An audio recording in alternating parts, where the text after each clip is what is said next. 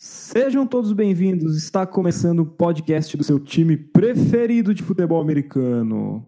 Steelers Brasil Podcast aqui com mais um episódio. Hoje uma data especial, é dois anos de aniversário do perfil. E esse é o episódio da semana número 2. Roda a vinheta.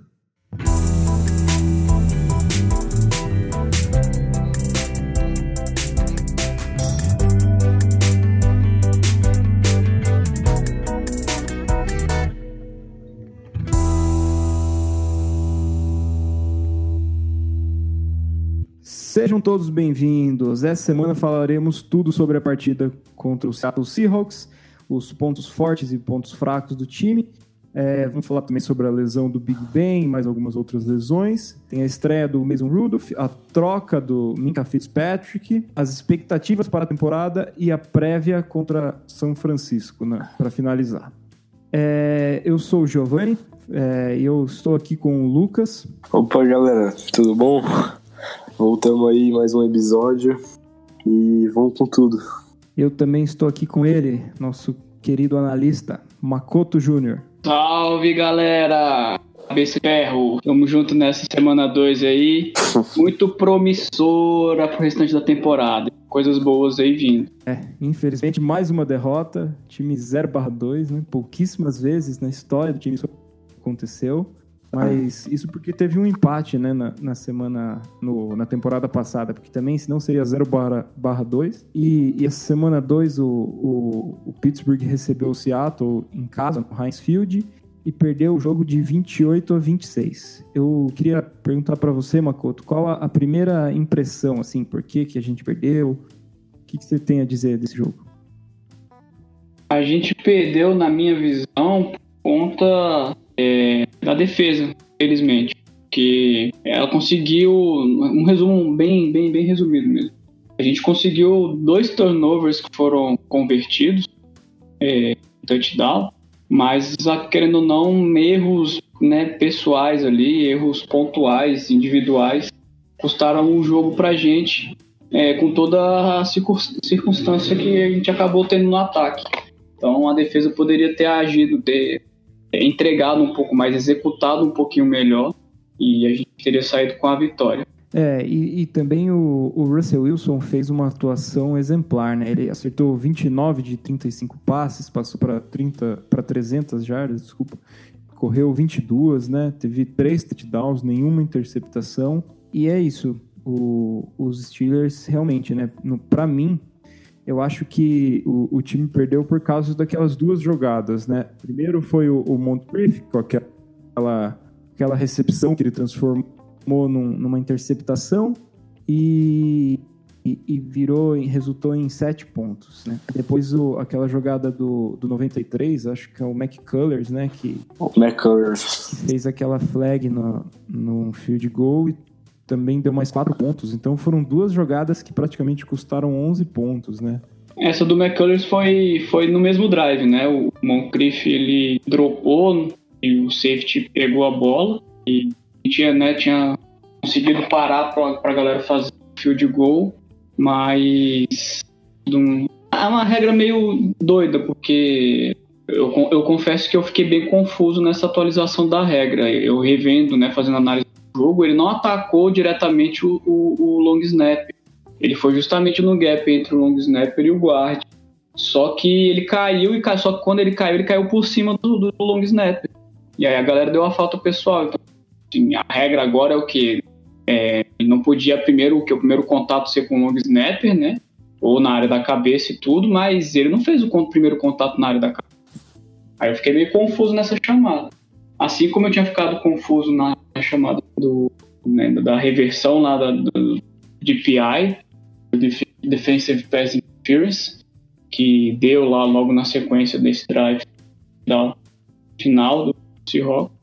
Mas aquela coisa, como eu falei, né? Erros pontuais aí da defesa acabaram custando pra gente. Você vê, o cara lançar para 300 jardas, 3 TD, 0 interceptação.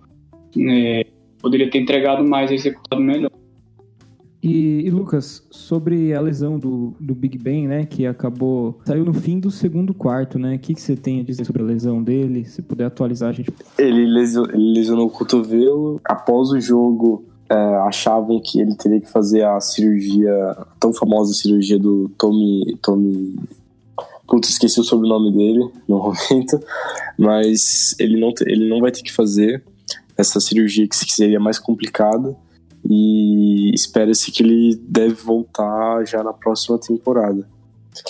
Agora, falando do jogo mesmo, é, quando, quando ele saiu, o Rudolph, o Rudolph estreou, né? Fez seu primeiro, seu primeiro jogo aí como titular. Foi o primeiro snap dele e. É, não, não conta como titular, porque quando fala titular é que realmente ele entra como o primeiro QB, né? Mas foi a estreia dele em jogos oficiais é, de temporada. Teve que assumir a titularidade. Temporada regular. Mas o, o, engraçado é que a lesão parece que foi sozinha, né? Ele sofreu um sec no começo do jogo, assim, mas eu acho que, que ele se lesionou sozinho, né? O, o Big Ben. É, eu levantei aqui na nona jogada do ataque, foi já no terceiro drive do jogo, aí ainda no quarto. Ele faz um screen pro corner e ele dá aquela, já começa a dar aquela sacudida no braço, no braço é. de lançamento. E foi depois do saque, sim, né, do sec, mas eu, eu depois, eu, eu, na hora, eu, durante o jogo, eu achei que fosse. É, comentei depois no Twitter. Poderia ser alguma coisa do tipo aqueles pensamentos que tem de ligamento, pancada, né? Porque ele tomou um sec e depois veio o, o defensor e caiu por cima dele. Então, um capacete, hum. uma cotovelada ali no braço, pinçar o nervo, sentindo. Mas logo na nona jogada ele não, não passa spring, não tem tanto esforço, né? em, em comparação com passes longos. Ele já começou a sacudir o braço, é, depois fazendo análise, né, vendo jogada a jogada, deu para ver que ele já não estava bem e daí em diante até o final dele, foi a última jogada, foi no TD, nosso primeiro TD, é, já deu para ver que ele não estava muito bem. Jogadas assim, que ele não estava se sentindo confiante, parece. A análise que eu tive foi, foi ver isso. Ele não estava confiante com o braço, com os lançamentos é coisa simples, às vezes até que você vê que o Big Ben, no, antes até no, nisso, uma jogada que o Juju ficou livre, ele fugindo, tentando fugir da pressão, aí ele vai, não, não lança pro Juju livre no meio do campo, aí vira né, pro, pro Switzer parado perto da lateral, joga a bola alta fora, para evitar também ter então ele não estava confortável, eu acho que com ele mesmo, né, para começo de conversa. Uhum. E voltando aqui, é, queria falar o nome do, da lesão, é a, é a lesão do Tommy John, né? É, foi uma das mais sérias que dá para ter pelo cotovelo aí, na NFL já recordada. E graças a Deus não é essa lesão. Mas de qualquer forma ele foi adicionado ao IR e ele vai ficar fora essa temporada inteira. E, e já que você está falando sobre lesão, você, tem mais alguma notícia de lesão para cima? Próximo jogo, a gente tem a lesão do Shaquille, do Sean Davis, do Connor, do Williams, do Knicks e do Hayden. É um histórico bem grande, né, para o próximo jogo, mas não são muitas que devem, devem preocupar. E o, e o Connor também, né? Ah, sim, ele lesionou o joelho, né? É, mas, mas tem relatos que ele já estava andando no vestiário, estava sorrindo, assim, não estava ah, preocupado. Sim. Então, o, é, não tá. O Ian Rapoport é, tweetou hoje que espera que o, o Conner vá pro jogo no domingo. E de qualquer forma, se ele não for, a gente tem aí o, o Samuels para entrar de titular. Foi muito bem, pessoal. E Makoto, agora fazendo uma análise mais profunda sobre um determinado lance. Aquele, aquele touchdown do, do Metcalf, né, que fez um jogo excelente, uhum. com, com três recepções para 60 jardas e um touchdown. É, você acha que foi falha do, do Terrell Edmonds, o nosso safety? Foi mais mérito da, do ataque mesmo, porque tava vendo a defesa no geral, o, o Edmonds ele, ele não tava naquela jogada em específico, naquele drive. Primeiro falar sobre o drive. É, foi um drive que a né, cedeu um avanço alta, foi aquela chamada do, da interferência de passe do próprio Edmonds, né, bem controversa aí. É, foi, para mim, na minha visão, foi realmente falta dele. Mas com essa nova regra aí do Thierry de poder voltar a marcar diferença no passe e marcar a falta, assim, sem tanta certeza, o pessoal falou que viu alguns indícios, é meio chato. E a gente vem sofrendo disso ano passado, quando deveria ter é, é, marcado pra gente, né, contra o Saints principalmente, Aí agora a gente tá sofrendo disso aí. Mas referente a, a, a, ao TD, né? A gente, nesse drive foi feita esse avanço da falta. Depois o Seahawks veio com corrida, corrida, corrida. Para eles estavam ficando assim, é, mais assim, ah, vamos fazer um field goal, a gente abre 24 a 19, né? Eles têm que fazer um TD, a gente segura os caras. E era uma terceira para três. A defesa armou no man-to-man, né? Homem a homem, com um cover 1 lá no fundo. Só o Sean Davis que estava lá no fundo. O Edmonds foi para marcar o slot, como ele fez em algumas jogadas durante o jogo. Né? Ele não era o principal marcador do slot. Geralmente o Hilton ou os linebackers. A gente não estava muito bem marcando o slot o jogo inteiro. E ali foi mais um matchup favorável pro ataque dos caras, né? Um recebedor ali, calouro, estilo Megatron, gigantesco, caras 10, 15 centímetros mais alto que o nosso safety, né? Mérito total dos caras. O Edmonds, para mim, ele tava num, numa boa marcação. Mas é, foi aquela janela e, e favorável que ele encaixar o passe. Se ele não encaixasse ali, era um fio de gol que os caras iam fazer, abrir 24 19 e dava pra gente virar tranquilo. Por isso que eu falei, né? A defesa não segurou nos momentos mais chave e a gente acabou se complicando um pouquinho por isso também. É, o Devin Bush, né, falando sobre a defesa, conseguiu aquele lance doido, né, que ele pegou a bola, ele correu para trás, depois ele correu para frente, tomou um fumble ali, quase Todo mundo desesperado aquele... achando que ele ia correr na nossa própria endzone. É, pro lado errado, né? Quase aconteceu aquele com que aconteceu contra os Broncos. Sim, ano passado, meu Deus que o Greenbow derrubou a bola Foi. dentro da endzone, virou em nada aquilo e depois a gente perdeu o jogo. Passou esse filme na minha cabeça. Nossa, é, eu, essa foi uma das razões aí pro Greenbow, é. os caras querendo cortar o Greenbow. Assim, só ah, só para completar o Bush, falar do nosso calor aí, sensação da defesa, infelizmente ele foi bem queimado nos dois TD. Tyrande de Rock. É. É, ele acabou ficando na responsabilidade de marcar o cara e não rolou. Né? Nas duas jogadas mais principais para marcar o Tyrande, é, a gente não conseguiu converter, ele não conseguiu marcar direito né, e sofreu esses dois TDs. A gente pode, talvez, aí com o acréscimo desse novo, novo é, DB aí, o Minca, possa melhorar isso um pouco. É. Tomara que não seja o nosso calcanhar de Aquiles, porque a gente vai enfrentar aí é, no próximo jogo um ótimo Tyrene. E os outros dois destaques foi para mim foi o, o TJ Watt, né, que fez aqui, forçou aquele fumble maravilhoso, que ele chegou dando um soco na bola assim, virou um fumble instantâneo e o, e o Stephen Twitch, né, que conseguiu dois saques e meio.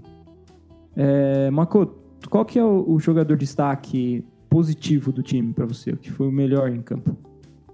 Positivo para mim, querendo ou não, foi o, o Mason Rudolph para mim, deixou todo mundo mais tranquilo com relação ao futuro, né? Você vê o seu QB sair antes do primeiro tempo, QB Chase aí, e para mim ele foi um destaque positivo, né? O Juju consistente, né? Nos momentos que a bola, a bola chegaram para ele, e o Samuels também foi muito bem, mas para mim o destaque positivo acabou sendo o Mason Rudolph. E para você, Lucas, qual foi o destaque positivo? Eu concordo com, com o Makoto falando do Rudolph, mas já que ele já escolheu o Rudolph, eu vou falar do Deontay Johnson, né? Que ele, ele, não, ele não fez tanta coisa na, no jogo, mas ele teve uma, uma jogada que para mim fez uma total diferença no jogo. E... Que catch, amigo. Catch. Sensacional. É, pelo amor de Deus. Se a gente estivesse continuando é, com o jogo bem, a gente poderia ter ganho por causa da catch dele. E ele teve um drop no jogo, né? Mas. Acontece, pô. Dele, né? Até o Moncrief tem, tem drop. Ah. O calor pode. Sabe, sabe o que eu gostei também? A, a, estreia do, do running back, o Ben Snell, que correu 23 jardas na, na última tentativa. É, mas a, falando bem a jogada do Snell aí, foi muito mérito da linha é. ofensiva também, né? Ah, Porque... mas ele teve uma leitura sensacional. Tem uns dribles bons. Né? Boa leitura do cara. O Conner teve uma jogada idêntica é, depois, alguns, alguns snaps depois, não conseguiu converter. É, o bloqueio foi basicamente o mesmo. Snell, assim, se, se o De Castro faz o engage no, no, no bloqueio no Newry para o Bob Wagner, ele tinha corrido para TD, certeza. E, e o seu destaque negativo? Quem foi o pior em campo do time? Em Makoto. Ah, pra mim o pior em campo, querendo ou não, foi o Moncrief, né, velho? É. O cara conseguiu, né? Não, não o tem, cara... o cara ficou envolvido em uma jogada, né? Sofre um drop, o cara tá muito azar. É assim, hum. é, como eu falei, a defesa, num geral, poderia ter entregado melhor. Então eu não quero falar que o Bush foi o pior em campo, destaque negativo, né? Porque não, ele fez bons tecos, né? Calor. Então dá pra. Ele tem ainda uma margem aí tranquila, mas o Moncrief, pra mim, já deu, galera. Desculpa, é. vamos pro próximo. E você, Lucas, seu destaque negativo? É, meu destaque negativo foi o Shaquille. Além dele perder vários tackles, ele jogou muito, ele jogou poucos snaps e os poucos snaps que ele jogou, ele fez merda em todos os snaps. Impressionante. É, aquela corrida do Wilson lá para as 15 jardas foi culpa dele. Teve também uma, uma terceira para longa que, saindo pelo canto, o wide, receiver, o wide receiver foi por cima dele ele perdeu o teco completamente. E eu, eu acho que no final das contas, assim, só para falar sobre o Edmonds também, porque a gente não, não deixar ele tanto na fogueira, ele teve boas leituras, mas falhou em execução, por exemplo. Uma também terceira é, longa, acho que foi o Lockett recebeu, ele fez a leitura certinho, chegou no cara para parar ele, mas errou o teco e o cara converteu longa. E então assim, ele poderia ter entregado melhor, mas para mim, pelo histórico e da outra partida, o Moncrief continua sendo destaque negativo. É, mas agora focando mais na estreia do Mason Rudolph, né? Depois do susto do, do Big Ben sair, apesar que na hora não foi tão susto, porque ninguém esperava que ele fosse ficar fora pela temporada, né? Achavam que, sei lá, depois do intervalo ele voltaria, depois no próximo quarto, e até que ele não jogou e a gente agora ficou sabendo que ele não joga mais nessa temporada. É, Lucas, que, qual que são as suas expectativas para o Mason Rudolph e, e, o que, que você achou dessa, dessa estreia dele? Eu achei a estreia boa. É, ele teve uma, as estatísticas dele foram muito boas, né? Foram 12 para 19 passes, 112 jardas, dois touchdowns e uma interceptação que para mim não contou, porque o Moncrief fez uma. tava numa rota gol, e daí ele voltou, né? E o Rudolph, o Rudolph jogou, a, jogou a bola um pouco alto, tá bom. Até aí dá para falar, mas o cara pulou, praticamente bateu palma no ar e a bola acabou pipocando e sendo interceptada no ar. E daí acabou com a estatística dele, né? Porque deu uma interceptação que era pra ter sido uma first down, numa terceira descida, que foi que seria, acho que, a, uma das primeiras first downs do Rudolph no jogo, né? Que foi a, o primeiro uhum. drive que ele tava em campo que aconteceu essa interceptação. Mas enfim, eu tenho uma expectativa grande com ele. Eu sempre gostei dele. Quando ele foi draftado, eu já gostava dele. Eu acompanhei ele na, na Oklahoma State University lá. Ele tem o Washington, tem o Juju, e acho que tem tudo para vingar, né? Agora é só ter cabeça e treinar muito. É.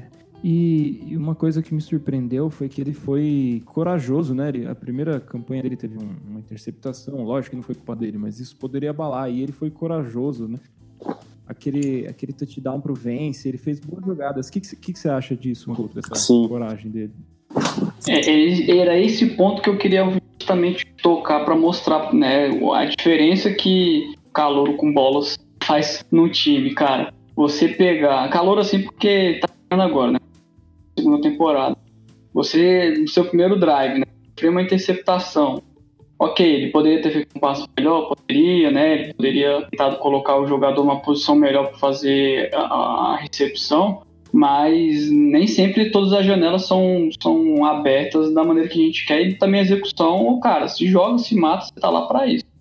E ele voltar, né, com fazer até aquele flip flicker pro Juju. É, o flip flicker ia falar isso. E, e levar o seu time para pontuar antes, né, de você finalizar ali o primeiro tempo. Na volta do seu segundo tempo, conseguir converter, aproveitar as oportunidades que a defesa te entregou a bola uma ótima posição converter esse touchdown, cara, sensacional. Mostra que o garoto, assim, com devido preparo, Eu não acredito assim que já pro próximo jogo o cara vai destruir e tal, né? É todo um processo na NFL é, que a gente sabe que, que precisa ter maturação, essa transição de college para a NFL. É um sistema bem diferente do que ele estava acostumado lá em Oklahoma. E, mas ele ter mostrado toda essa garra, toda essa dedicação né, que, que teve dentro do jogo, acho que fez toda a diferença para a torcida, para o time, né, que com certeza deve ter ficado meio abalado em, em, ver que o Big Ben não ia voltar para o segundo tempo. Me veio aquele jogo contra o Oakland na cabeça de novo, né, meu Deus? Em quanto tempo eles vão manter o Big Ben fora do jogo, é, sabendo que a gente precisa virar o jogo e ganhar. Mas aí o moleque foi entregando, diferente do Dobbs. Verdade. O moleque foi entregando, foi. Cara, você analisar todas as jogadas que ele foi convertendo, acho que ele teve nove passos seguidos, sem, nenhuma, sem nenhum passo incompleto. É, ele ficou, dá para perceber que ele ficou bem à vontade, né? As chamadas foram bem feitas nesse ponto, né? Mesclando bem corridas, play action, coisa que a gente não estava tão acostumado a ver com o Big Ben, é, fazendo toda a diferença para deixar o calor mais confortável ali no pocket. Promete, né? Foi, foi falei. Vejo o futuro bem promissor para a gente nesse ponto. É, eu, eu tava acompanhando ontem o jogo do, do Jets e, e quando entrou o, quarter, o quarterback reserva, ele começou a chamar várias corridas, como se ele tivesse com medo de jogar. E, e a gente sente no, no, no, Mason Rudolph uma vontade de jogar e mostrar jogo e fazer, arriscar passes diferentes, lançar lá no alto, lançar o, o, James Washington, que tem bastante entrosamento com ele, tanto que a gente consegue perceber que o James Washington teve muito mais snap e eles têm um entrosamento, né? Que eles jogaram juntos, mas estamos otimistas quanto a ele. Naquele flip-flick, dá pra gente ver que faltou um pouquinho de braço, porque o Juju pois tava é. bem na frente. É, dava. Teve que reduzir um pouco para atacar a bola. A gente vê que faltou um pouquinho de braço ali para ele. Então, é sensacional. E que trabalho do Juju também, né? Porque você vê no replay, ele. ele, ele, ele sabe que o cara, que o cornerback tá marcando ele, ele vê que ele tá indo pular para pegar a bola, ele diminui entrando em contato com ele pro, pro cara perder o equilíbrio, né? Nossa. É. O, ele compensou a falta de braço. E aí, nesse ponto, só para finalizar, a gente vê que o, o, o Mason Rudolph, ele tem né, mais, na, na sua carreira de college, ele tem mais acertos passes longos do que de médio a curta distância. Então ele, ele fica à vontade com esse tipo de jogo uhum. do air offense e o air right. É lançar a bola longa mesmo. E, e o, o, quarterback reserva, ele treina muito menos né, com o time principal. Ou seja, essa semana o, o mesmo Rudolph vai se entrosar, porque a gente percebe, né? Teve uns dois passes que ele o Juju não sei, eu acredito que o Juju correu a rota certa, mas o, o Mason lançou errado. E teve mais uma outra jogada também que para mim foi falta de entrosamento, mas isso tende a diminuir conforme o andar da temporada. E, e Lucas, na, na noite de ontem, segunda-feira, aconteceu uma coisa que nos surpreendeu, né? Tem um, um, jogador novo de Miami, você pode atualizar isso pra gente? Quais as cláusulas da troca e tudo mais? Uh, o Minka Fitzpatrick, é, safety vindo de Miami, jogou pela Universidade de Alabama. É, ele foi draftado em 2018, foi a escolha 11 do draft. O Steelers recebeu o Minka, uma escolha de quarto round em 2020 e uma de sétimo round em 2021. Para isso, o Steelers teve que dar uma pick de primeiro round em 2020, a de quinto round também em 2020 e uma de sexto em 2021. É, o Minka teve 80 tackles na temporada de 2018, duas interceptações e ele jogou os 16 jogos. Em 2019, que é a temporada agora, é, em duas semanas ele já teve 12 tackles e um fumble forçado. É, queria falar que ano passado, acompanhando o Pro Day de Alabama, draft inteiro, né? Tomlin foi jantar com o Lincoln Fitzpatrick e o Tomlin se encontrou com ele duas vezes em Alabama, né? Inclusive falava falava do, do atleticismo dele e do jogador que ele era. Mas como a gente não tinha uma pique, uma pique tão alta, né? A gente não conseguiu pegar ele, né? E, Makoto, os Steelers é, deram, perderam uma escolha de primeira rodada, né? Que provavelmente seria feita para reforçar a secundária. Você acha que essa troca valeu? Porque os Steelers não têm draftado bem esses jogadores. Vide Art Burns, Terrell Edmonds. Então você acha que compensou essa troca? Compensou, compensou demais. É, a gente sempre pega, assim, nos últimos anos, né, jogador de defesa na primeira rodada, porque tá difícil né, a gente conseguir recompor um estilo de defesa forte que teve, sei lá, é, entre 2003 até 2012, mais ou menos. Então, valeu a pena com certeza. Tomlin falou hoje na entrevista coletiva que sabia, né, do potencial do Minka já no draft pegou o Edmund, mas a gente não teve possibilidade de subir nem ele ficou para baixo, né? Como ele não sobrou, a gente, né, na época pegou o outro melhor potencial de DB, que foi o, o Terrell Edmonds, mas a gente está com dois né, high prospects aí de DB no draft de 2018, sensacional. Então, acredito que a gente vai com tudo né, melhorar nessa defesa agora para a temporada e com a galera que está ficando free agent aí no final dessa temporada, a gente vai conseguir melhorar ainda mais, né? Se for pegar de, posicionalmente cada posição, níveis de, de, de habilidade que a gente tem, dois corners, agora os dois safety, pelo menos aí três de quatro linebackers, né, e dois dos três DLs, cara, são habilidades sensacionais que a gente tem aí no roster nos 11 defensivos. É, promete bastante. Agora a gente colocar né, o nosso coordenador defensivo para trabalhar de verdade.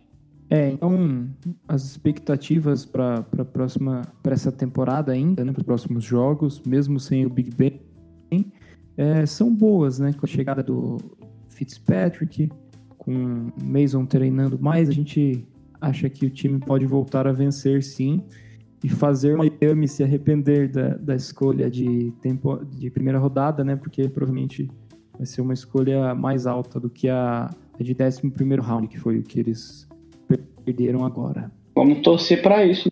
E agora vamos fazer umas perguntas que, que os nossos seguidores enviaram. Essa é do Paulo Lial, que perguntou para você, Makoto, qual a maior crítica de vocês ao staff e coaches dos Steelers? Maior crítica para os nossos coaches ficou bem conturbado agora na questão do ataque. Eu acredito mais que o problema do nosso ataque jogos não foi nem questão é, é, tática, foi mais execução mesmo. E pelo que a gente viu agora com a lesão do Big Ben, é certeza que ele já não estava bem no primeiro jogo. Então ele não estava confiante com ele mesmo. Com, com, até mesmo poderia ser questão de não estar tá confiante com o playbook, mas ele fisicamente não ia conseguir entregar. Então acredito que daqui para frente a gente tem tudo para melhorar. O Conner já está aí no, desde, o primeiro jogo já ficando baleado. Então acredito que a gente tem Samuels bem aí para o Snell é, tá jogando, né, tá demonstrando que tem bom potencial também. E a princípio do, do nosso coordenador ofensivo aí, o Fitner. Agora é entregar. Você tem, digamos assim, um, um plantel, né, um roster aí bem forte. Não pode ficar, não vai, a gente não vai ficar preso somente a uma ou duas opções ofensivas como era nas últimas temporadas. Muito trabalho. Eu espero realmente. Tá, para mim, ele já fez um trabalho muito melhor que todas as suas, sei lá, cinco temporadas como nosso coordenador. Eu acredito muito mais no estilo de trabalho que está colocando em comparação ao outro coordenador ofensivo. O que você acha da defesa aí, Lu? Então, do, sobre o Butler, eu acho que de técnico, assim, mais. Butler é o coordenador defensivo, né? É, o coordenador defensivo. É, entre os técnicos mais influentes, assim, com maior poder dentro do time, eu acho que ele tá sendo o pior, né? Porque, querendo ou não, ele tem bons prospectos, é, com a chegada do Minka, agora são oito jogadores dos onze titulares da defesa, é, escolhas de primeiro round. E, bom, um coordenador defensivo que não sabe lidar com, com isso, que se embanana com, é, com marcação em zona e jogadas ridículas, é, não pode ser um coordenador defensivo, né? E, e agora a gente tem que ver como que vai ser a chegada do Minka, se a gente vai dar realmente um up, né, que é esperado, e torcer para dar certo, né. E o Daniel Bavaresco, de Caxias do Sul, perguntou se, se não estaria na hora de pensar em uma reformulação a longo prazo, cortar, cortar ou trocar uma galera que não está rendendo o suficiente, renovar totalmente o elenco, porque é um time que faz sempre a mesma campanha 8-8. Então, eu vou eu mesmo vou responder. Analisando justamente essas campanhas 8-8, eu acho que o time falta poucas peças. Por exemplo, muitos jogos a gente perde por 2, 3 pontos, que foi o mesmo caso dessa última derrota contra, contra os Seahawks. E, e, esses times, assim, são times que batem na trave. Então, esses times não precisam renovar totalmente o elenco. Eu acho que umas peças a serem mudadas, como a chegada do, do Fitzpatrick, podem mudar o jogo. E uma derrota por dois pontos virar uma vitória. Então, eu acho que times como o Miami Dolphins, que passa por uma fase difícil, os Jets, ou mesmo os Browns de alguns anos atrás, esses times merecem sim reformulações longas. Mas os Steelers têm ótimos jogadores. Eu acho que são algumas peças a serem trocadas, mas não reformular o, o time e o elenco inteiro. E para finalizar as perguntas, o Bruno Lopes, 17, perguntou se com essas notícias de última hora, quais expectativas para o resto da temporada? Ainda há esperança ou é muito cedo para dizer? O que, que você acha, Makoto? Dos 14 jogos restantes aí, no mínimo, metade aí a gente vence. Eu também acho. Mínimo sete vitórias a gente vai ter com certeza. No, nos últimos jogos tem Bills, tem Jets, tem, tem uns jogos mais fáceis. Dolphins. Nosso calendário não tá dos mais difíceis agora que a temporada começou, né? Antes de começar tava. É, passaram as duas pedreiras, né? É. Tem Rams ainda. Tem Rams, aí Ravens é sempre chato por causa deles, né? Que é pra encerrar a temporada mas tudo está, tudo agora vai ficar mais fácil. É, Para encerrar, a gente vai fazer a prévia contra o, o São Francisco 49ers, que ganharam, estão 2-0, né? Fizeram 31-17 no Buccaneers e 41-17 nos Bengals. O, o Garópolo lançou para mais de 400 jardas, tem quatro touchdowns e duas interceptações na temporada. A média de ataque correndo do São Francisco são 178 jardas e meia por partida, são o quarto da NFL, mas passando ele só tem 239,5 jardas, que é o vigésimo na NFL. E, e, a média de defesa contra a corrida, eles são o oitavo, permitindo só 73 jardas, e contra passe eles são o décimo quarto, permitindo 252 jardas e meia. O jogo acontece domingo, às 17h25, no Levi's Stadium, e não vai ter transmissão da TV. O que, que você espera para esse jogo, Makoto? Colocar o nosso QB aí em situações bem tranquilas de terceira descida, com uma parte do jogo corrida aí funcionando, e os passes é, bastante play action aí para ele pegar essa defesa desprevenida, aproveitar que né, o ponto fraco dos caras é a defesa do passe aéreo. Mas a gente não vai é, ter moleza não, porque nossa defesa corrida, né, no papel tá até tranquilo, assim, sólido.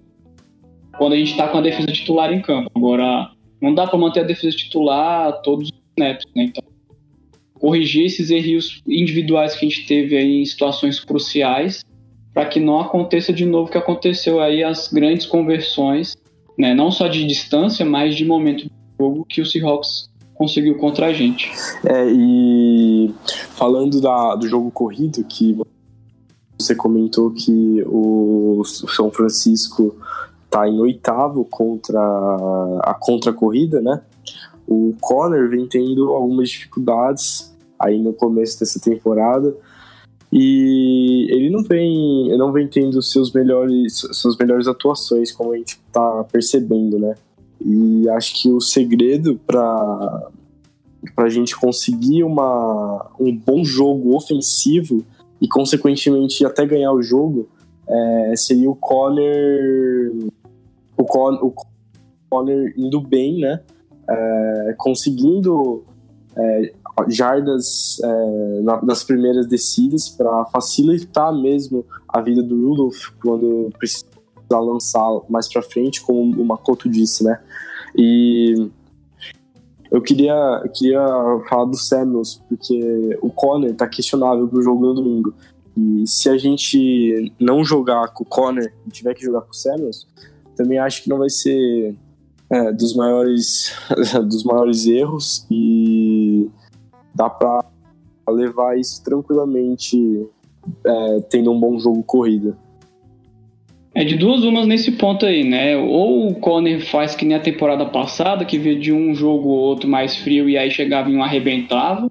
Então, ou o momento que ele vai arrebentar, se consagrar o garoto, ou vai ter uma rotação bacana do status físico dele, é. né? Então, eu acredito que vai, por ser início de temporada, gente vai rodar mais os running backs como foi é, no último jogo. Deu um sucesso, querendo ou não, né? boas conversões, boas corridas dos três running backs, tanto, e também na parte né, do, dos passos curtos aí, dos screens no lado. Eu acredito mais nesse tipo de gameplay que né, confiar tudo nas costas do, do nosso workhorse e corner e ele estourar de vez para temporada. E para encerrar agora eu vou pedir o palpite da partida. Lucas, quanto você acha que termina o jogo? Eu acho que, o, que a gente ganha de 28 a 17 e o Rudolph vai arrebentar nesse jogo aí. E você, Makoto?